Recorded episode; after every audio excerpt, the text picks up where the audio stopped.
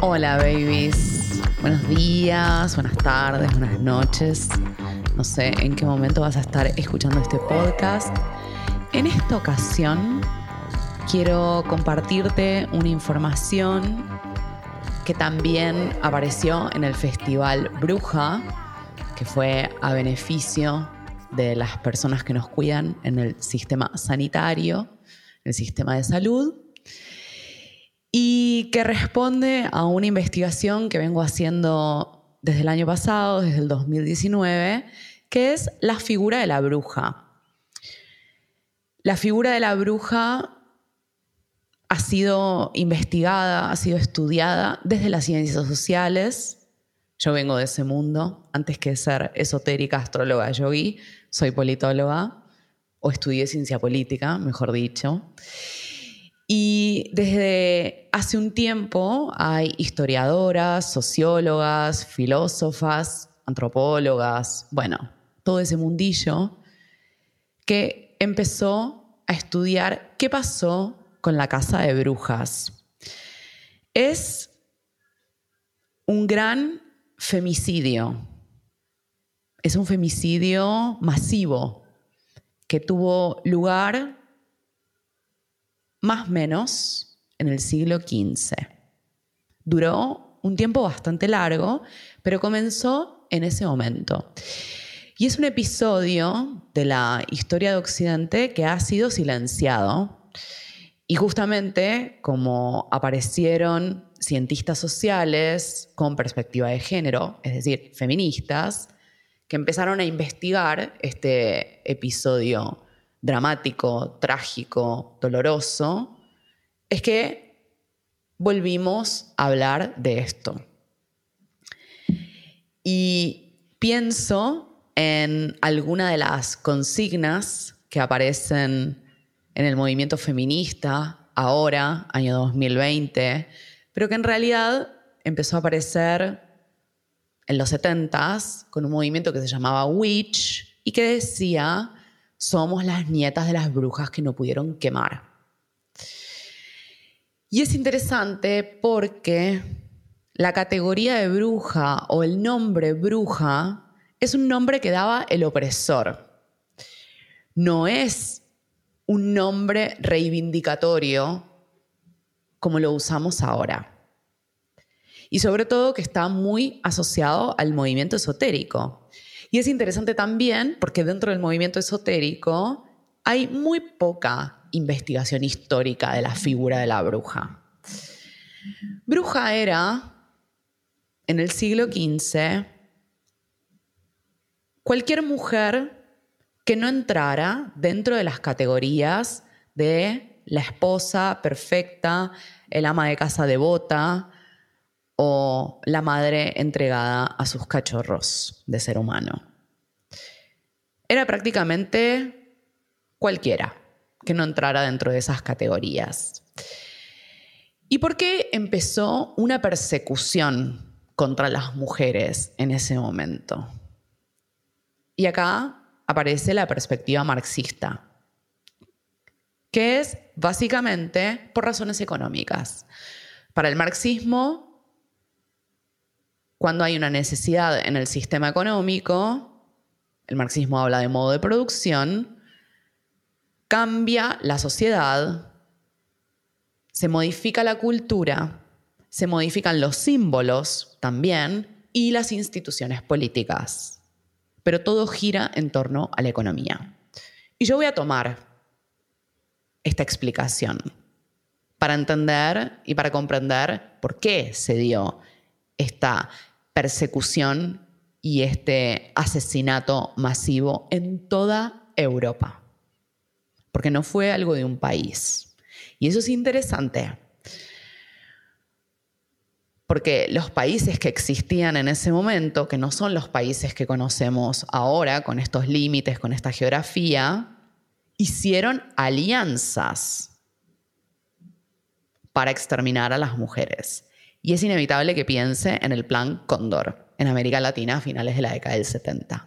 Un grupo de países aliados para perseguir a militantes de izquierda.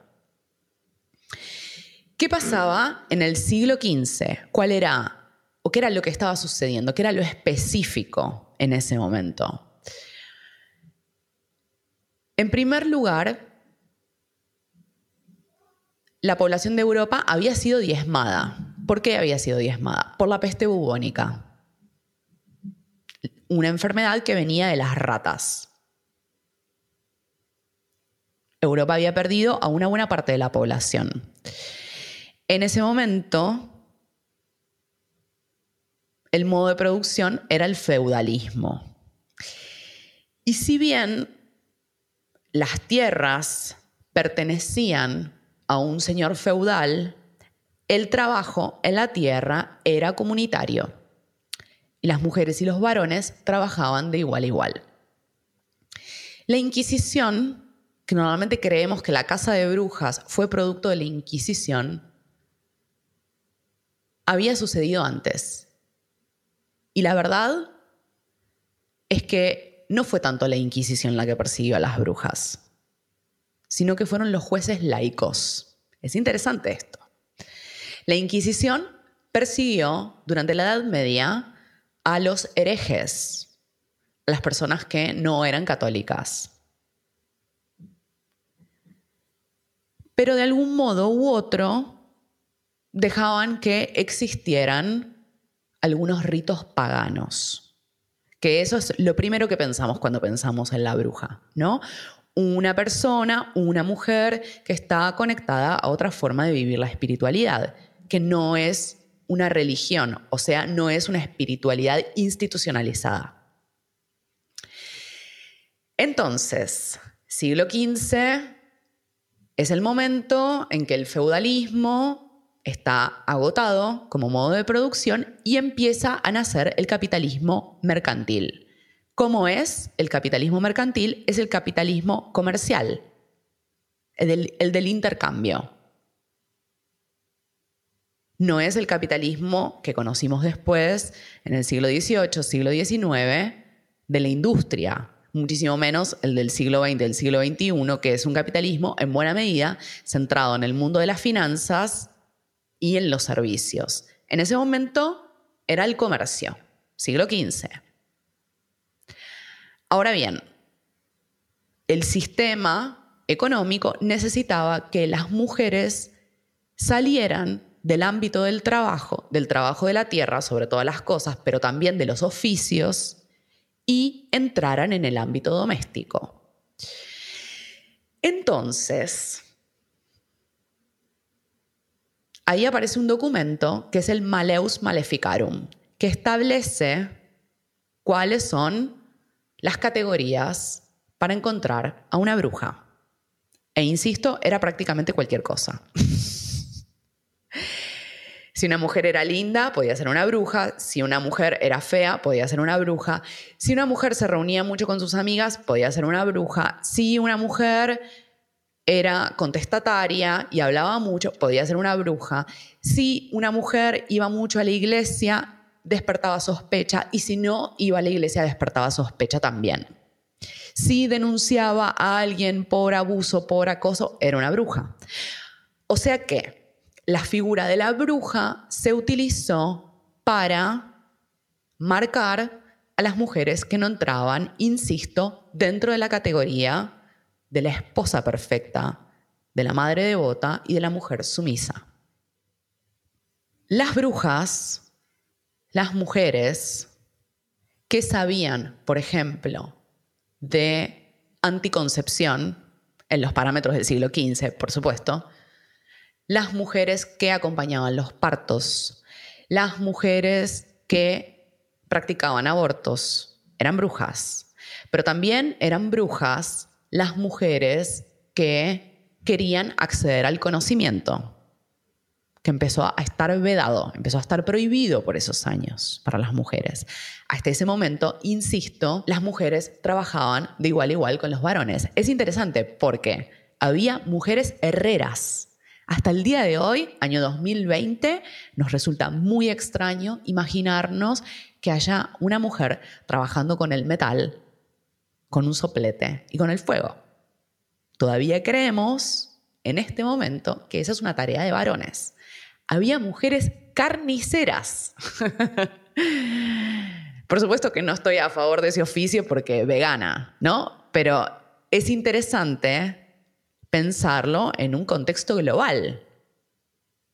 Por eso creo que es importante estudiar esta casa de brujas. Porque todo lo que empezó a ser prohibido para las mujeres todavía está prohibido para nosotras, 500 años más tarde. Entonces,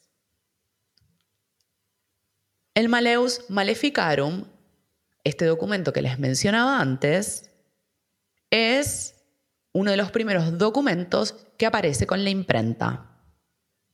Normalmente creemos, y, es, y está bueno, quiero decir, a partir de la imprenta, de la invención de la imprenta, es que se empezó a divulgar conocimiento.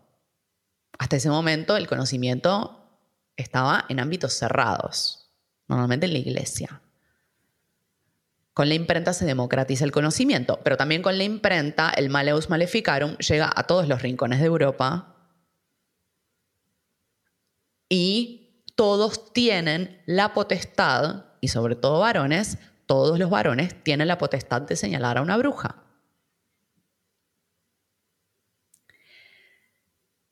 Hay algunas pruebas bastante sádicas, por eso digo que era prácticamente todo. Si señalaban a una mujer como bruja y esa mujer la tiraban al agua y esa mujer flotaba, era una bruja. Y si no la dejaban que se ahogue. Por eso digo que fueron unos años muy tremendos, muy terribles. Y es interesante también porque las mujeres que eran consideradas brujas, muchas de ellas tenían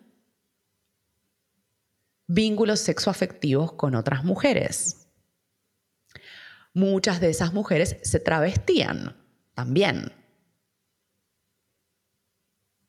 Muchas de esas mujeres eran solteras. Y hubo un especial énfasis en la casa de brujas en las mujeres viejas. Y fíjense el rechazo que nuestra cultura tiene hoy a la mujer menopáusica. Toda la industria de la cosmética, de la cirugía estética para permanecer siempre jóvenes. ¿Por qué este apego a la juventud? Porque la mujer joven es fértil, puede engendrar vida. Si engendra vida, puede crear mano de obra. Eso es lo que necesita este sistema. Mano de obra. Y hay algo más. Este sistema necesita mucha cantidad de mano de obra, muchos seres humanos. ¿Por qué? Porque si hay mucha mano de obra, los sueldos pueden permanecer bajos. Porque si alguien no quiere aceptar un trabajo porque ese sueldo es un sueldo de mierda, vendrá otra persona que acepte ese trabajo. Entonces, en el capitalismo, y estoy siendo súper marxista con esto que estoy diciendo, el desempleo no es un accidente, es necesario que exista, porque así es como se balancea la oferta y la demanda. No te pongas muy hincha pelotas con que se cumplan tus derechos porque te pega una patada y viene otra persona y te reemplazo, así como si nada. ¿Sí? Entonces, Volvemos al siglo XV. Las mujeres son perseguidas. Las mujeres que no quieren entrar dentro del mundo doméstico. Y es interesante también porque en ese momento, mientras sucede la caza de brujas, la persecución de las brujas, en ese momento también comienza la conquista de América. Y las mujeres indígenas también son perseguidas. Incluso existe una práctica dentro del mundo de los conquistadores que es embarazar a las mujeres indígenas, porque es una forma de dominación. Y eso mismo sucedió con las esclavas que fueron traídas de África.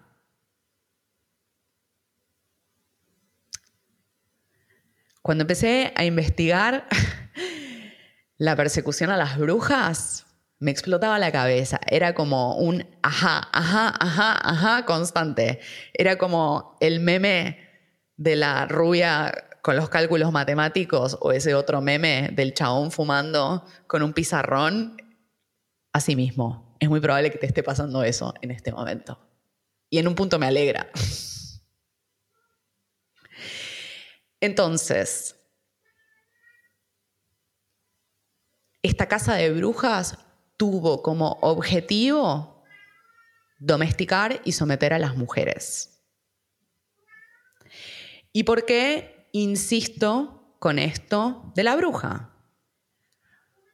Y de la vieja bruja. Porque la vieja no solo es estéril, esto es, no puede crear vida, sino que Además, la bruja, la anciana, es contestataria. No le importa. Fíjate cómo eso después tiene una réplica en las madres y las abuelas de Plaza de Mayo.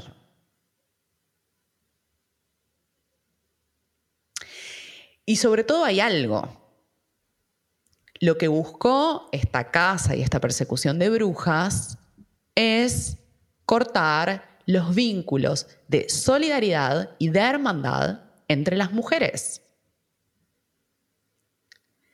Si hay algo que temía la sociedad de ese momento, la sociedad patriarcal, porque el patriarcado no nace en ese momento, nace tal vez en el 500, 300 antes de Cristo. Eso es un debate eterno. Pero lo que temía la sociedad de ese momento era el aquelarre, es decir, la reunión de muchas mujeres juntas. Por eso es importante que en este momento revisemos cómo nos vinculamos con otras mujeres. Fíjense que el mensaje en el patriarcado es las mujeres son conflictivas, las mujeres no pueden ser amigas. Las mujeres compiten entre sí. Me encuentro con cantidad de mujeres diciendo, y a mí la verdad, las mujeres no me interesan demasiado, en términos amistosos, ¿no?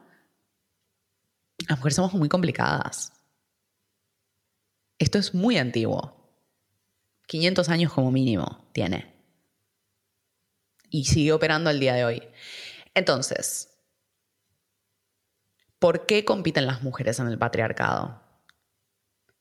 Desde ese momento, una mujer tiene identidad social o tiene un estatus social en la medida que hay un varón que le da una entidad pública. Solamente un varón puede preservarte de ser asesinada. Siglo XV. Pero no empieza ahí.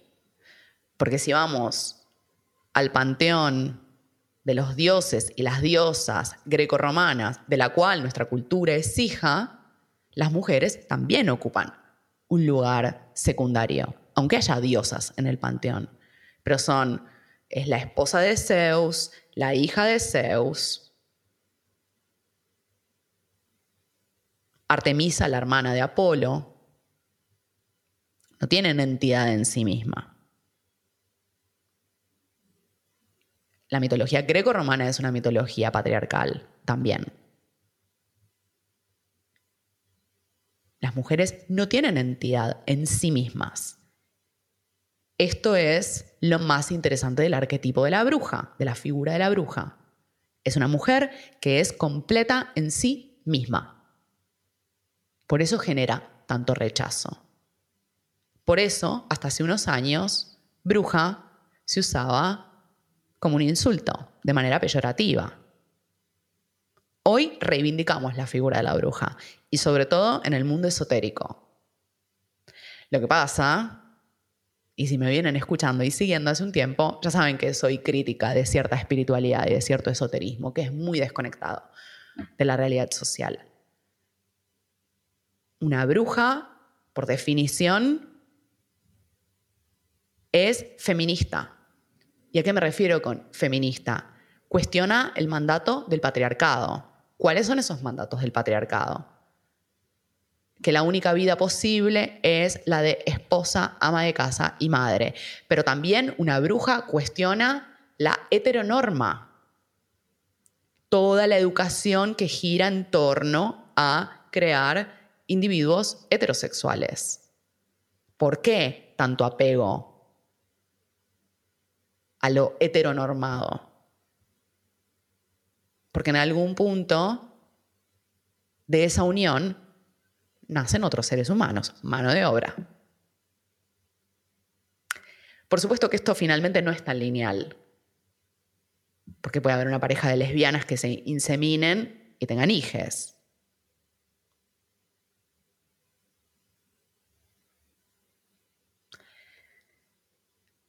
La figura de la bruja es una mujer que además establece redes de cooperación y de colaboración con otras mujeres, que no compite.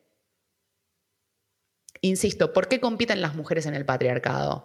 Y porque si mi único objetivo en la vida es encontrar un buen marido, un buen partido, como decían las abuelas, y que además había todo un cuestionamiento a las mujeres que, comillas, tienen mal carácter o tienen una personalidad muy fuerte, entonces no te van a querer, nena. Con ese carácter no te van a querer.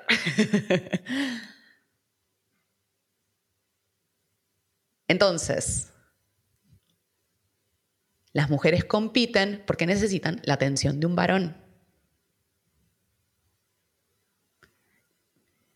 Fíjate, si no, cuántas presidentas hay, cuántas gobernadoras mujeres hay. Incluso voy a mencionar un reclamo del feminismo más corporativo, que es cuántas CEO mujeres hay. ¿Por qué reclamamos el cupo femenino? Y porque si hay un cupo femenino ya no tengo que disputarme por la atención de un varón.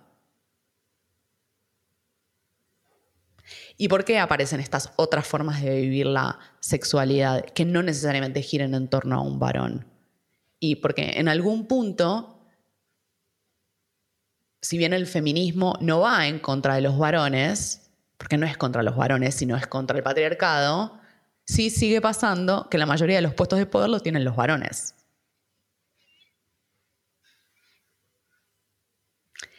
Y hay algo también, la figura de la bruja, como les decía antes, toma o incorpora, incluye a las disidencias sexuales. Lesbianas, gays, travestis, trans. Hay un vínculo ahí. Las brujas vivían la sexualidad de estos modos no heteronormados, por fuera de esta institución. Pero hay algo más con la figura de la bruja. La bruja es ecologista. Estoy usando todas categorías que son actuales, que no existían en el siglo XV, pero para entender qué es lo que trae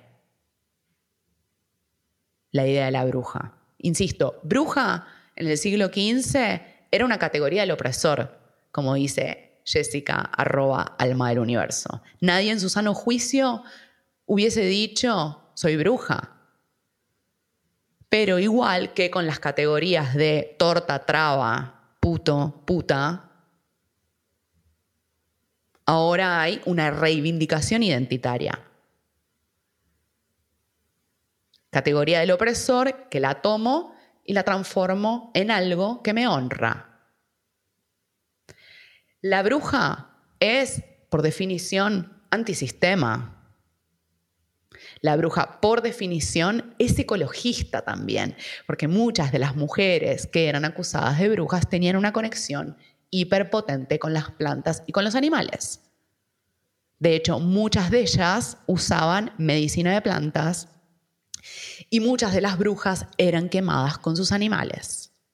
Y acá hay una conexión entre las brujas de Europa y los pueblos originarios de América Latina. Hay una percepción y hay una vivencia de la naturaleza como una entidad viva, donde los seres humanos formamos parte de ese ecosistema y no estamos separados, que esa es la visión del hombre blanco. Y lo digo en estos términos a propósito.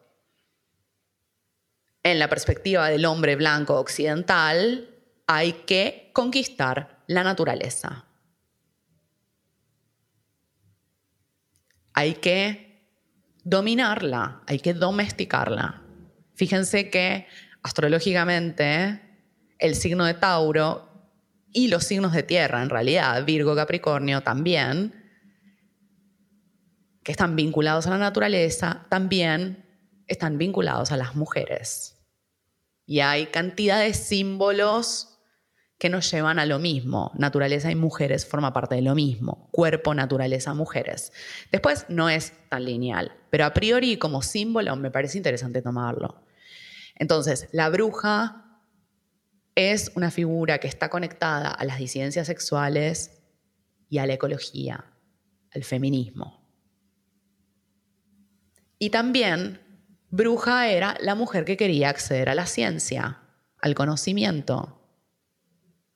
Y es interesante también porque desde la casa de brujas, la medicina empezó a ser un territorio de los varones, donde la eminencia y eso dura hasta el día de hoy, en buena medida, y las mujeres que están en medicina lo saben mejor que yo, los varones tienen un rol predominante y la figura que está más habilitada en el mundo de la medicina es la de la enfermera, la que asiste al médico, la instrumentadora quirúrgica también.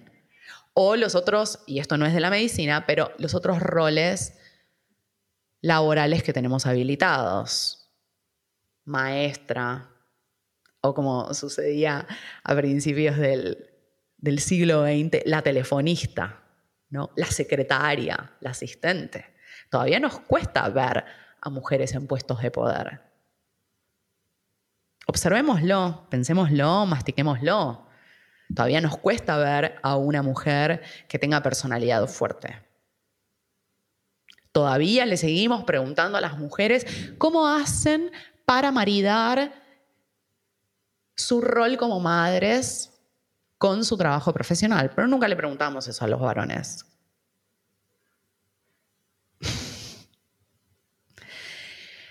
Por eso digo que es interesante retomar esta figura de la bruja y repensarla en función de todos estos eventos históricos y los cambios sociales que vinieron en función de eso. Ahora,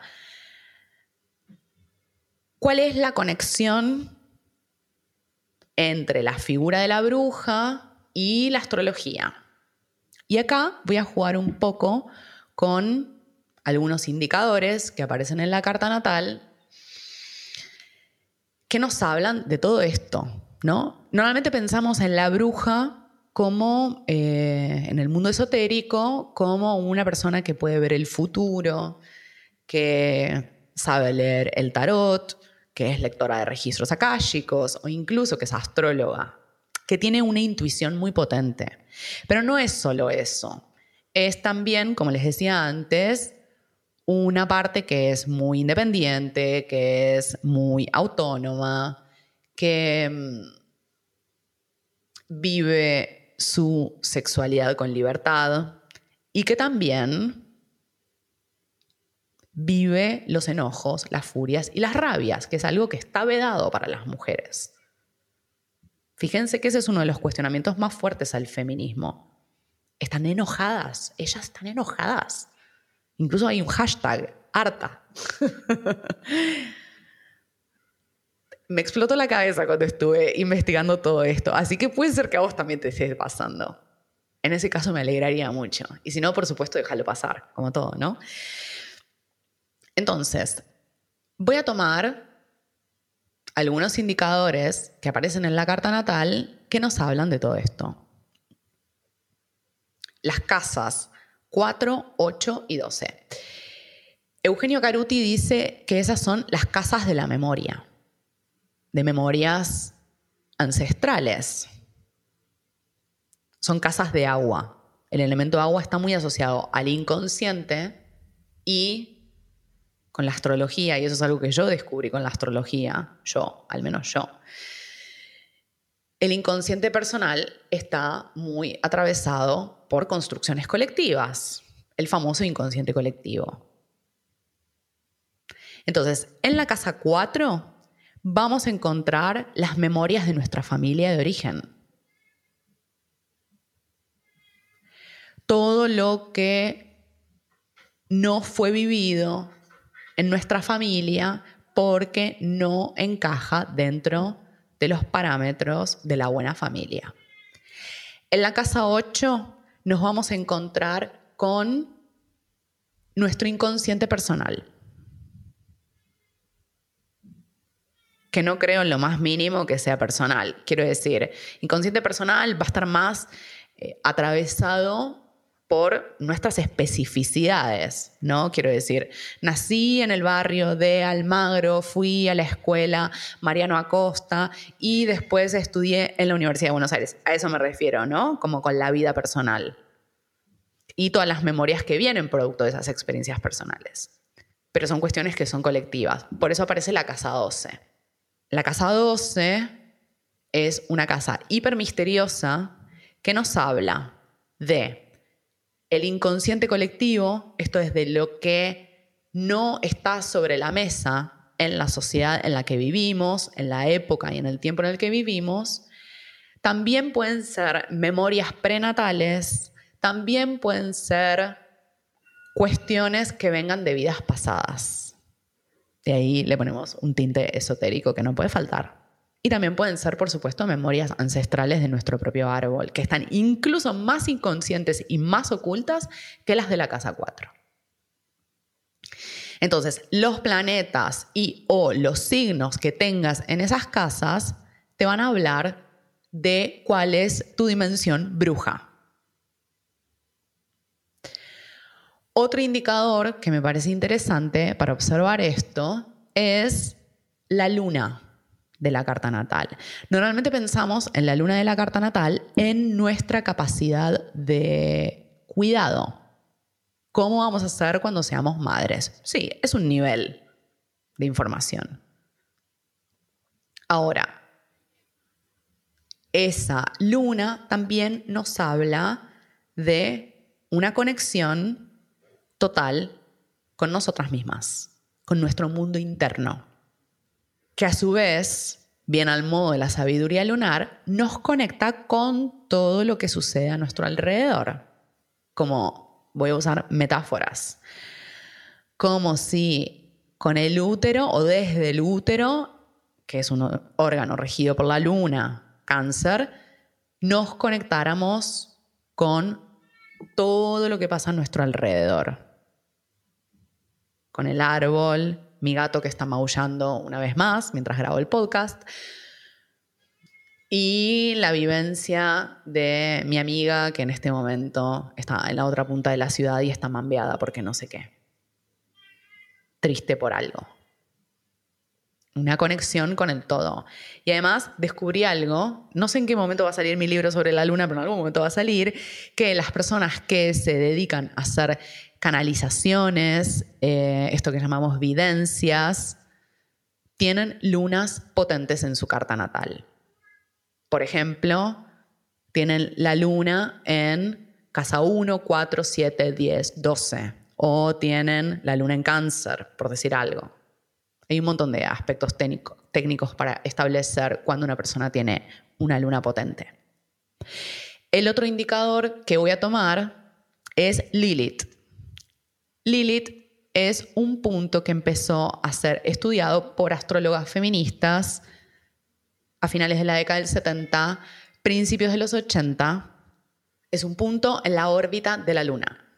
Lilith en la mitología, al parecer, fue la primera mujer de Adán la que no se quiso someter al deseo sexual de Adán y ella quería coger arriba y no hacer siempre el misionero.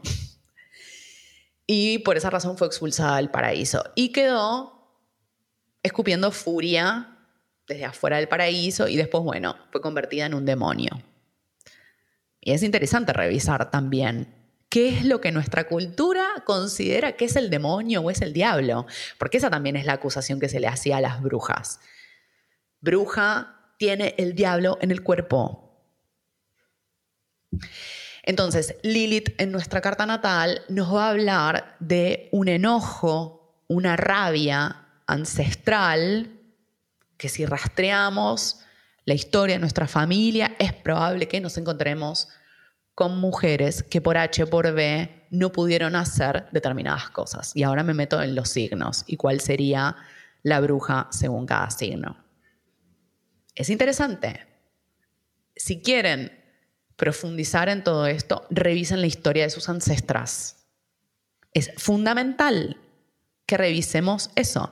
Efectivamente, el patriarcado ha hecho sufrir a los varones también, sin dudarlo, porque el patriarcado es un sistema que es opresivo con todo lo que es sensible y delicado y no responde a un ritmo yang de hacer, hacer, hacer y producir.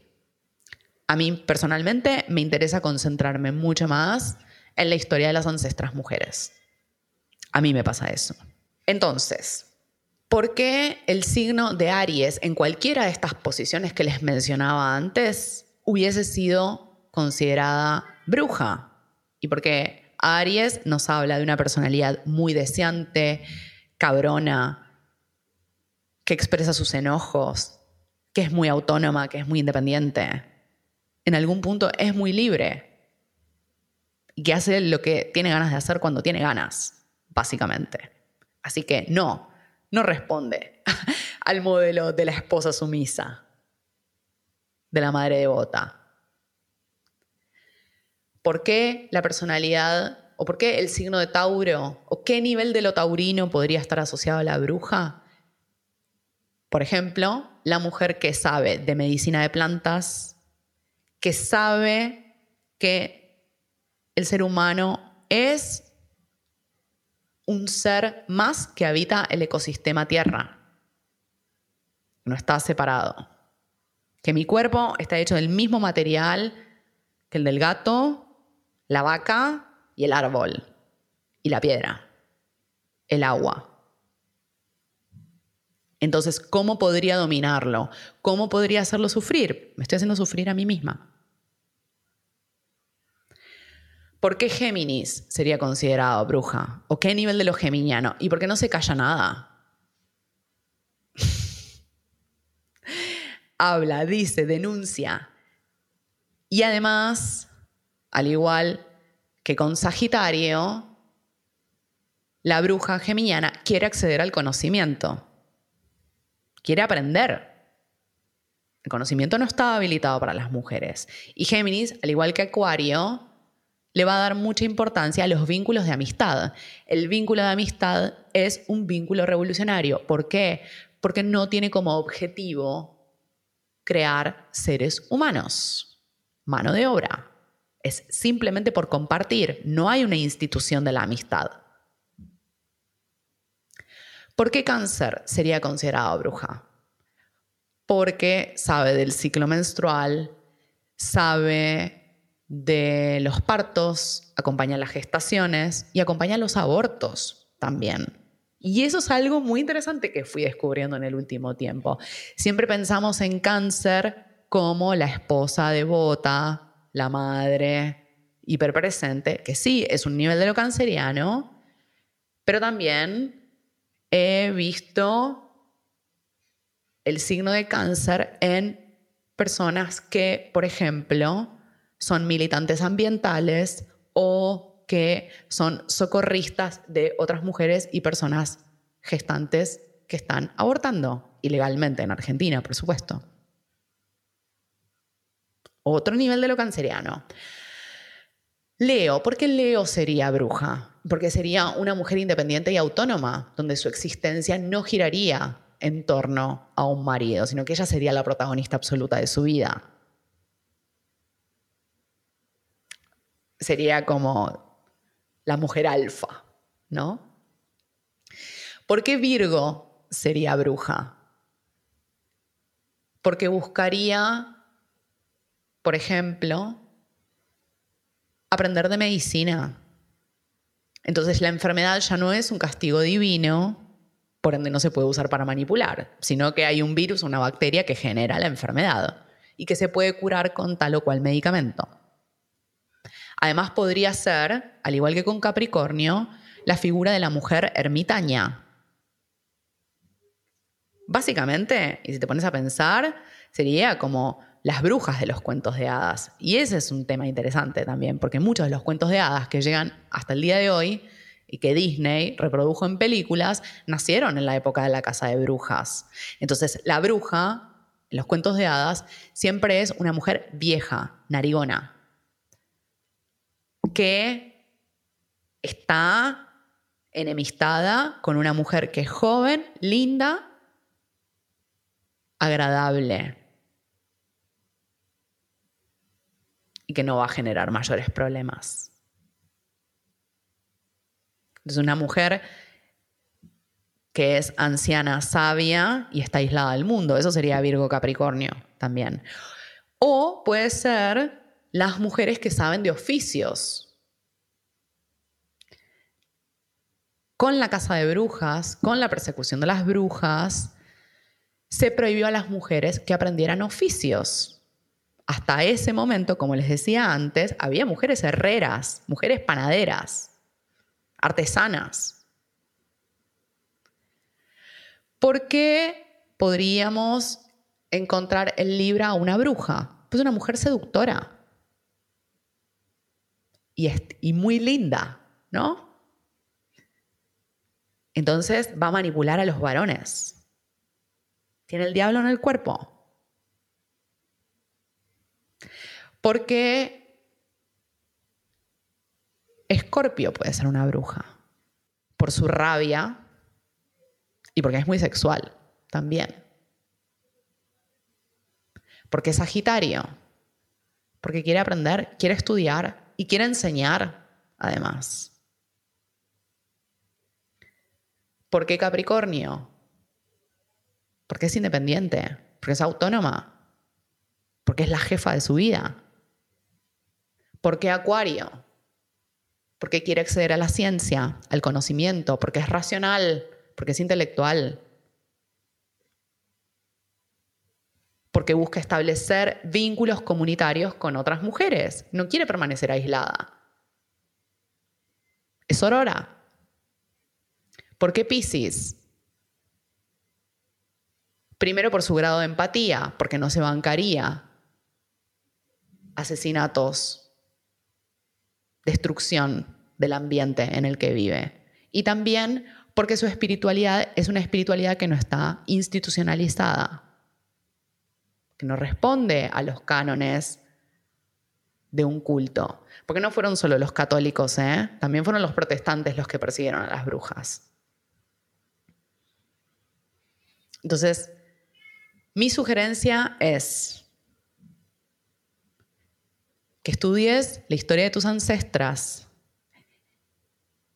que te fijes estos indicadores que mencionaba antes, casa 4, 8, 12, la luna y Lilith de tu carta natal y veas si hay algo de lo que te mencioné en este capítulo que te resuena. Y que por supuesto lo empieces a vivir. Porque hay un montón de dolores que tenemos, enojos que tenemos, que no responden a nuestra historia de vida. Muchas veces sí, porque también eso es lo complejo del inconsciente. Replicamos experiencias que están en nuestro árbol y que están en la psiquis colectiva. No porque querramos sufrir, sino porque inconsciente. Nadie quiere sufrir, todos queremos ser felices. Pero después la vida es como un poco más intrincada. Bueno, hasta acá llegamos por hoy. Te agradezco por tu presencia. Te agradezco por los mensajes que fueron llegando con los otros dos episodios, capítulos del podcast. Em, soy muy feliz de estar compartiendo esta data en otro formato. Y te cuento también que en junio vamos a estar dando un taller de esto con la bruja mayor, con la bruja reina, Dalia Fernández Walker, me encanta su apellido, eh, arroba la Dalia. En tienda Fe puedes encontrar los detalles de ese curso, donde vamos a estar hablando de la figura de la bruja y un montón de otras cosas más, de las diosas, los arquetipos, desde el tarot y la astrología. No recuerdo la fecha, creo que es el 16 de junio, pero lo vamos a chequear porque Géminis eh, puede ser una cosa y puede ser otra, eh, pero es a mediados de junio, eso seguro, es un domingo a la tarde de 16 a 19 y como es online, no importa en qué lugar del mundo estés, te podés sumar. Y bueno, y gracias de vuelta. Eh, se siente el amor que llega.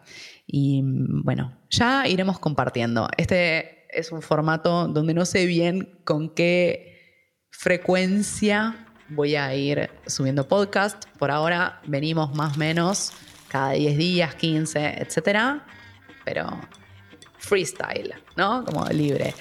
Y gracias. Eso te quería decir. Con todo mi amor.